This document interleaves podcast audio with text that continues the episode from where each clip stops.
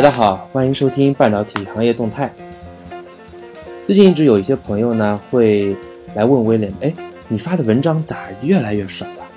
也是，说实话呢，花了太多的精力在我的本职工作，我是一个猎头啊，很多人都只知道我是做媒体的，花在这个时间上呢，你就不能同时做好很多的事情，这是第一个原因。第二个原因呢，外部来看，能够做新闻的摘要的公众号越来越多，甚至于。做公众号的猎头也有不少了，那再提供一样类型的这些内容或产品，好像意义也就变得不大了。最有意思的是呢，我亲眼看到收购兼并天天在发生，老外收购老外，甚至于咱们中国人跑出去收购国外公司，兼并一些公司，都是司空见惯的。我内心呢就会有一种嗯厌恶感，我会在想。哎呦，这个都差不多，这有意思吗？我在写一样东西，好像重复这样的一些报道，让我有一点点厌恶。那做一些什么样的调整呢？我现在的想法是呢，每一个月会就一个主题，一分钟一分钟的短语音，现在微信公众号上推送。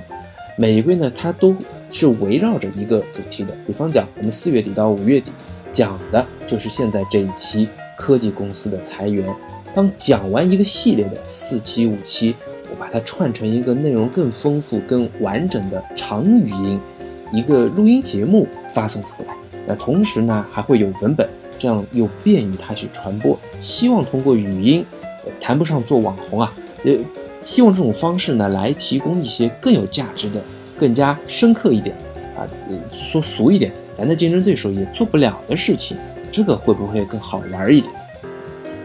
好，说回来，这个五月份的主题呢，讲的一直都是科技公司的裁员。半导体公司呢，裁员本身就是一个很常见的话题，因为半导体公司的景气周期短嘛，三年到五年景气周期上上下下波动一圈，总有公司要在组织架构上也发生调整，裁员是很正常的。但是四月二十七号，我听说。咱们这个领域毋庸置疑的王者和先驱英特尔要全球裁员一万两千个人，我觉得这就是一个标志性的事情。首先，英特尔是个标志性的公司，一般的公司，你看啊，比方在电源领域的零点零特，它的产品很先进，它会在产品和技术上做最前驱的很长时间的研究，主要 focus 在汽车上。可是呢，这样的公司就长不大。因为它一大那些成熟的产品应用低的 margin，它就会把这样的业务给抛弃掉，还不停的切换客户去做最先进的产品。它不大，那你要大一点，比如涨到像 TI 一百四十亿美金这样大的公司，它就会放弃一点产品的先进性，放弃一点最高的 margin，来达到它公司的规模的。而英特尔呢是很特殊的，它做的 CPU，server CPU 的产品占了它很多的收入。当然还有消费级别的，还有后来的这个移动类的产品、物联网等等等等。它是在我心目中是一个管理最先进，是一个技术最先进、体量非常之庞大的 IDM 模式的公司，也是半导体公司的 Number One。可是就是这样一个特殊的、先进的公司，要全球裁员一万两千个人，所以我称它为叫标志性的事件。这次裁员呢，它主要会集中在裁掉它的软件和想做一直没有做成功的 mobility 移动部门，这样呢，把它剩余的精力啊集中到呃三块，一个是 cloud computing 云计算，第二呢传统的高 margin 传统的最精华的业务服务器芯片，另外一点呢就是物联网这个部门。英特尔裁员呢，看上去只是一片大大的。叶子，这片叶子在你眼前呢，你看到了哦，这么大的一个科技公司裁员，但是往后面去，我觉得我看到了更大的一个阴谋，打引号的这个数字啊，非常可怕。它整个的一个裁员是成体系的，比方说，美国的存储公司 EMC，老牌科技公司 IBM，通讯公司 Cisco 和 Juniper，他们都要宣布在。接下来的一年时间，裁员百分之四十。IT 公司惠普、软件公司 VMware，要裁员百分之三十，软件公司甲骨文百分之二十五，就连微软也要裁员百分之二十。通通加起来，这些美国的科技企业未来的一年就要裁员三十六点九万人，将近四十万人。英特尔裁员这片大大的叶子背后，是一棵大树，这棵大树叫做科技公司的裁员。这又回到了我们今天要说的主题，而在整个科技行业裁员的这棵大树的背后。整个森林，它的一个整个的面貌是什么呢？实际上是长久以来这些公司整个行业在做的一些整合。比方，我拿到一个比较靠谱的数据，单单是呃将近二十年前，一九九八年这一年，全球电信行业投入到收购兼并 （merger and acquisition） 的金额就高达一千七百。二十亿美元，居当年所有行业花费在收购兼并上之首。另外一组数据啊，我们从另外一个角度来看，一九八八年比起一九九九年这个十年之间，很多的行业前五大公司，它的比例，它占整个市场的比例发生了变化。比方铁路，在一九八八年。前五大公司只占百分之五十九，而到一九九八年呢，占到了百分之七十六。零售从百分之四十六，前五大公司的份额占到了百分之七十五。有线电视三十到五十七，银行从百分之二十跳到百分之四十五，等等等等。这些数字是说明，不单单是科技行业，不单单是时间维度上的跨越。而是所有的行业在所有的维度上，它都好像是有一个什么样的推手，隐隐的在往前推，使得整个行业呢，呃，都在往一个整合的过程之中发展。这个是它变化的，我们看清楚的粗粗的一个规律。那科技行业背后的推手是什么呢？当然就是摩尔定律。我现在请大家跟我一起想象啊，摩尔定律。这样的一个社会学的竞争定律，而非严格的物理定律，我们可以把它就想象成是一个大的时钟，它的秒钟哒哒哒哒哒哒哒哒就这样一圈一圈往前走。当秒针它绕过了一圈之后，那根分针就会咯噔往前走一格，秒钟带动的这个分针就是。公司，而公司这根分针哒哒哒哒哒哒，慢慢的又走满了六十格，往前咚咚带动那一格的，很慢的，看上去它不曾动的这根粗粗的时针呢，就叫做行业。所以现在感觉行业是一个巨变，它实际上是由六十格的公司的变化带动的。而公司的变化呢，又是由哒哒哒哒哒很快往前走的秒针，这个始终如一在那边工作着的摩尔定律在变化。摩尔定律呢，它就像设定了一个节奏，它不单单就是产品的一个迭代的节奏，同时被它带动，它也是公司在往前迭代的一个节奏，它更是这个行业的演进的一种节奏。因为整个半导体行业被设定的摩尔定律往前前进，带动科技行业，带动的其他行业和摩尔定律或多或少其实都有一点蝴蝶效应。说其他行业和科技行业的变动也好，说摩尔定律的推动也好，那它有没有一些简单的规律可循呢？有的。IC Insights 曾经发布过一个半导体行业变化的周期图，我在我的微信公众号里面曾经反复引用。其实很简单，他说呢，就是统计了过去的历史规律。我们回想过去 DVD STP 的这个产业的崛起也好，回想这个汽车电子的崛起也好，回想电脑 PC Notebook。再到智能手机都会遵循一样的规律，它就是从 strong market 一个很好的市场，再到第二步 aggressive capital spending 资本的投入就会急剧的增加，再到 significant capacity added 背后的这个产能也会被急剧的随之扩充，因为牛鞭有牛鞭效应，终端市场起来一点量，那么再往前的往上游的产能也会提升。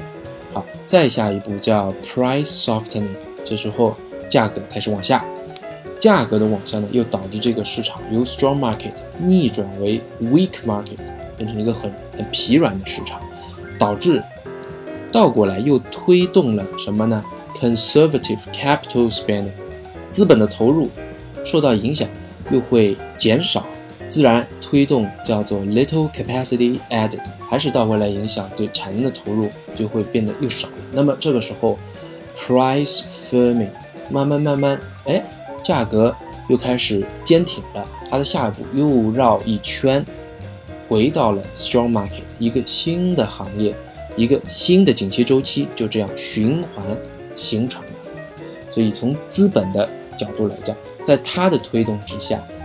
也同时形成了整个行业像车轮一样，上上下下、前前后后往前去滚动。既然说到资本啊，那就不得不说这些行业和公司它背后发生的这些变化和资本的三个动力是有关系的。第一个动力就是对供应商进行整合，这些行业提供者、供应商，也就我们今天讲的 supplier，他要去整合。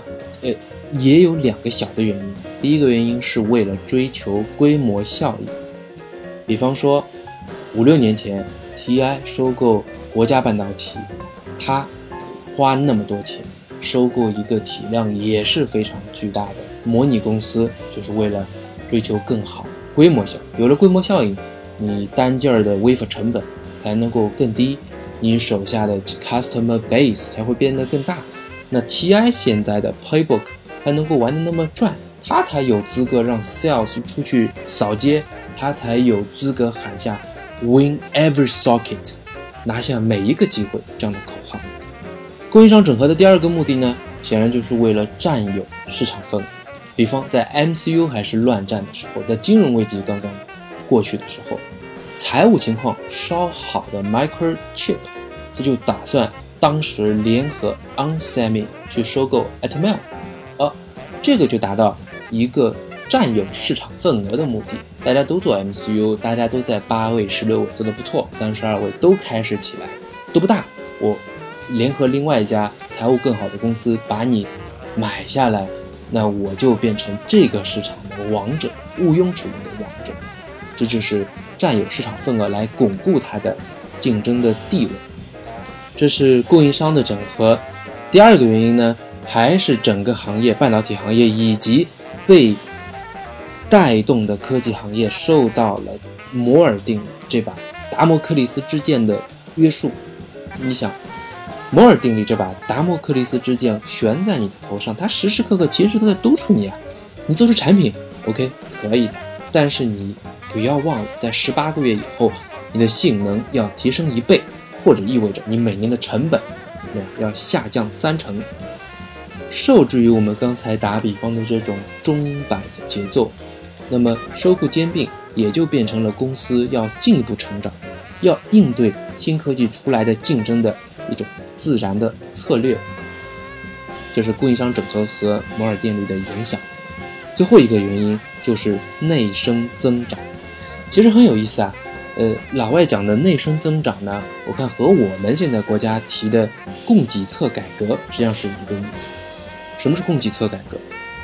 其实这是针对原先做的一些需求侧的改革来做的对比。当你拉动需求再也拉不动，比方你再怎么样提升大家的购买积极性，再投入几千亿人民币去刺激市场，哎，你会发现大家想买个马桶盖还是得跑去日本。想买点奶粉，还是会到澳洲去代购。那么，你只有在内生的部分，在供给侧进行改革。供给侧是什么意思呢？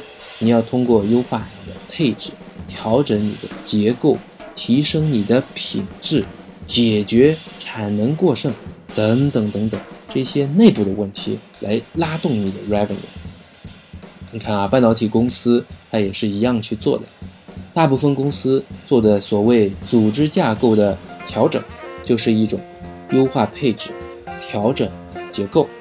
比方最早的时候，所有的公司呢，它只有极大的一些客户 key accounts，甚至一些 global key accounts，它才会有一个 team 去服务它。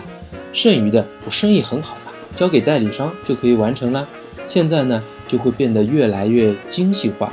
对代理商的管理会专门有个 team，不是 customer 的 owner，他对代理商进行这个管理，并且管得非常细。自己的 disty。这个未来要培养的一些 value added reseller，va 也要进行管理。有了这两头，中间还有一些 sales 呢，被称为叫 assigned account sales。他可能一个人要挂七个客户，而他不像 key account 几个人一个团队去服务一个大客户，他一个人呢服务为数不多的手指头数得过来的一些行业专门的客户，这也叫 assigned account。再往下还有 mass market，你可能挂的客户更多，一个人管二十到五十个细分市场、长尾市场的客户，通过这样精细化运作，投入自己的人力，来把这个长尾精耕细作，想要从这个长长的尾巴里面去挖掘出更多的生意，这就是我们在做的一种供给侧的改革。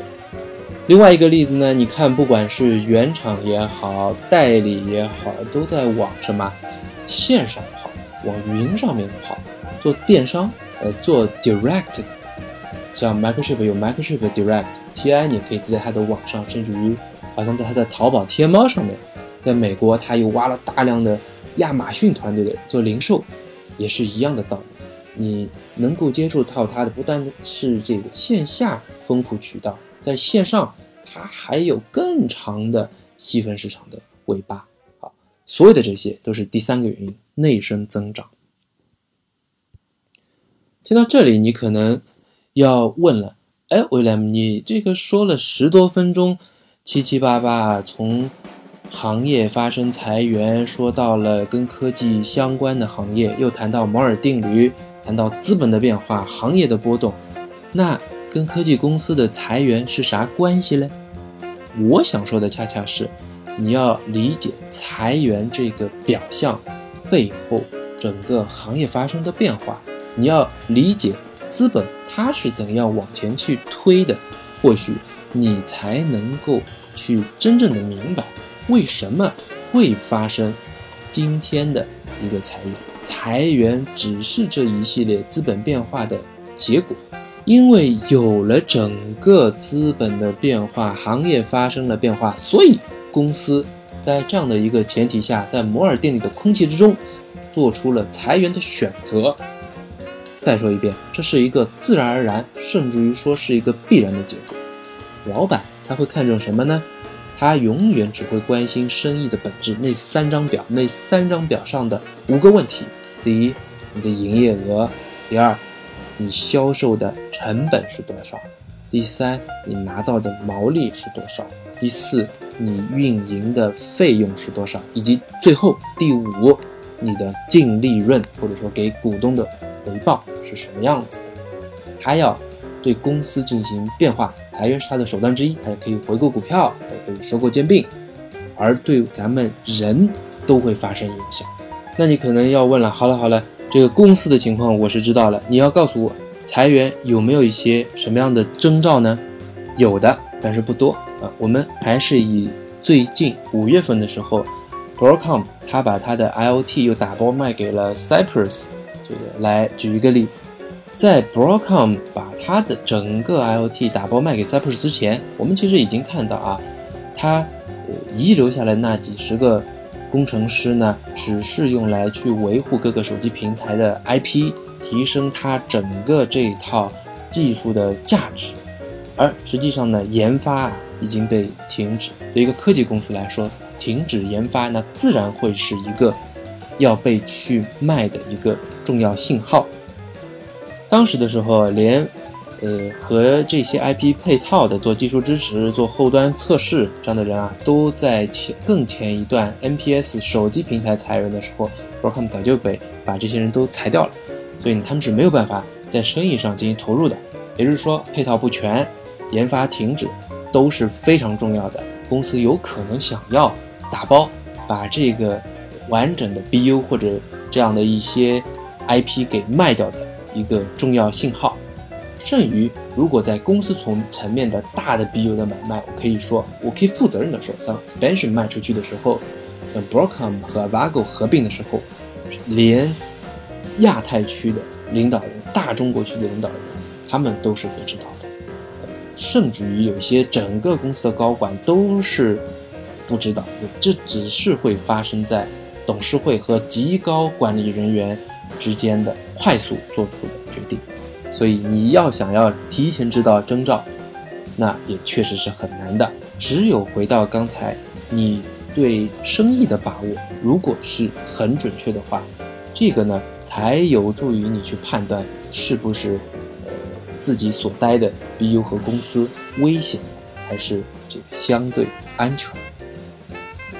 好，说到这儿好像会有点失望。既好像是公司层面的 level 裁和整个科技公司裁员更有关系，裁员只是一个结果，它的征兆又很难判断。那么，要是裁员真的发生了，咱们又该怎么办呢？我想，这里今天我们作为快要结尾的一趴，想给出三个别。首先呢，叫做别慌。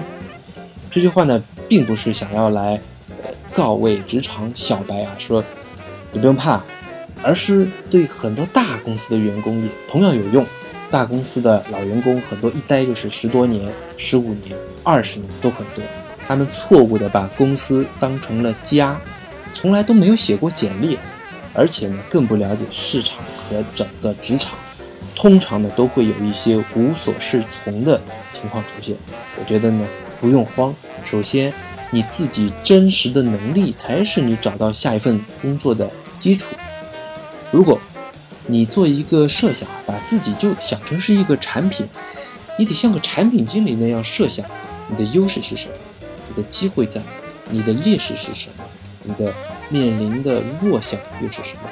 这个时候，你改变一下你的思维定式。当你把自己当成一个产品去想你的市场机会、你的 segmentation、你的 targeting、你的 positioning 的时候，才会海阔天空。第二个别呢，叫做别闹。通常员工呢，他他面临这个公司裁员呢，都会是比较惊讶的，为公司辛辛苦苦工作了很长的时间。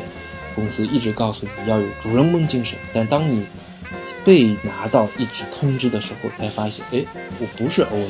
你通常告诉我 ownership，其实我不是 owner。没关系，不用去闹。公司呢，它只要不是第一次裁员，它也是比较成熟的，也是想的比较清楚。这个呢，我打一个比方啊，就跟我们国家实行的阳光拆迁是一样的。对其实会建议。看清楚局势，就提早举手，因为呢，这个是大势所趋。然后呢，公司给到你的条件呢，不会太差的，外企不会太差，也不会改变太多。最重要的话呢，时间才是你接下来最大的成本。拿到钱，拿到时间，你才有一段时间去找到你自己称心如意的工作。不要等到最后了，没有时间了再去找，匆匆忙忙找一个，这个。是最差的情况。第三个别呢，叫做别急。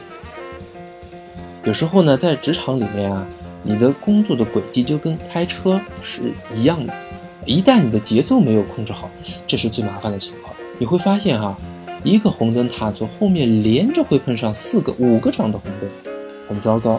不用急啊，找到真正适合自己的节奏才比较重要。那么。怎样把握这样的一个节奏呢？你不能说啊，我看到第一个工作，我觉得很满意，我就去了。哎，实际上呢，呃，我可以给到一个相对准确和量化的指标。比方说，你每工作十年，你有一年的时间在找这样的一个工作，我觉得是可以理解的。一个工作二十年的人，你说，哎，我中间有两年不到的时间，有一年多的空窗期，是因为我做了什么什么？我帮了一个朋友，我在找一个我更加称心如意的工作，觉得也是可以接受。但你如果只工作了五年，有两年的时间或者一年多的时间都是空白的、空窗的，为了挑选一份工作而频繁切换，甚至于是空窗的，这都是不正常。所以把握这个节奏，每十年。加一年这样的时间来找，不要太长，也不要太仓促，这就是合适的时间阶段。所以，如果真的碰到裁员，记住，别慌，别闹，也别急。把这些都说完呢，我又想到了我原先听《东吴相对论》有一集讲的叫“冬至与夏至”，那集好像叫“冬与夏的轮回”。冬至和夏至啊，讲的都是整个夏天的夏力和冬天那种寒冷的力量达到一个顶峰的状态。但实际上，在六月二十二号的夏至和冬至十二月份的那天，你其实并不是感觉那是最冷的一天。什么意思？就是当至的这一天来临的时候，其实它的表象啊，就跟微积分一样，这种力量。还在积累，你感觉最热的是什么时候？是八月份，是九月初，而实际上那个顶点，抱歉，六月二十二号早就过了，只是因为之前还有一些地下的热气，还有一些积累，它的整个力量相反还在加持，但是从数学上来说，那个拐点已经过了，其实大。势已经变了，但是你看到的表象，你看到的这股力量还是在缓慢的上升，不易被察觉，是过了拐点。大部分人所在的科技公司啊，也是这样，因为大家服务的是以外企为主。我最近一期在高云半导体和高云半导体上海的总经理 TP 的聊天中啊，也谈到了这样的一个现象：如果五到十年前。我们和外企的员工去聊，他对民企，呃，我只讲民企啊，是以一些新创的公司为代表的，不特别指，不特别把民营和外企给独立开了。你就问他对一些新创的公司对民营的这个观感，他通常会告诉你，啊，不会不不会考虑，绝对不会啊我现在干的特别好，这个外企它的业务都特别好。实际上你要知道，那时候是六月二十二号。是夏至，它的顶点已经到了，只是你还没有察觉。我称那个时候啊叫做不敢相信。大部分外企员工啊不敢相信还有比他们更好的公司存在。哎，那么相反啊，到了两年到一年半之前，再和这样的一些外企的员工聊，哎，好像能够意识到整个大势都会在变化，就好像到了九月底，他会感觉，哎呦。天气是有点凉了，again，六月二十二号那个夏至啊，早就过了。这个时候他的状态啊，叫做不愿承认。他会说：“哎，外企还有一系列的好处啊，请问民营企业的风险是什么？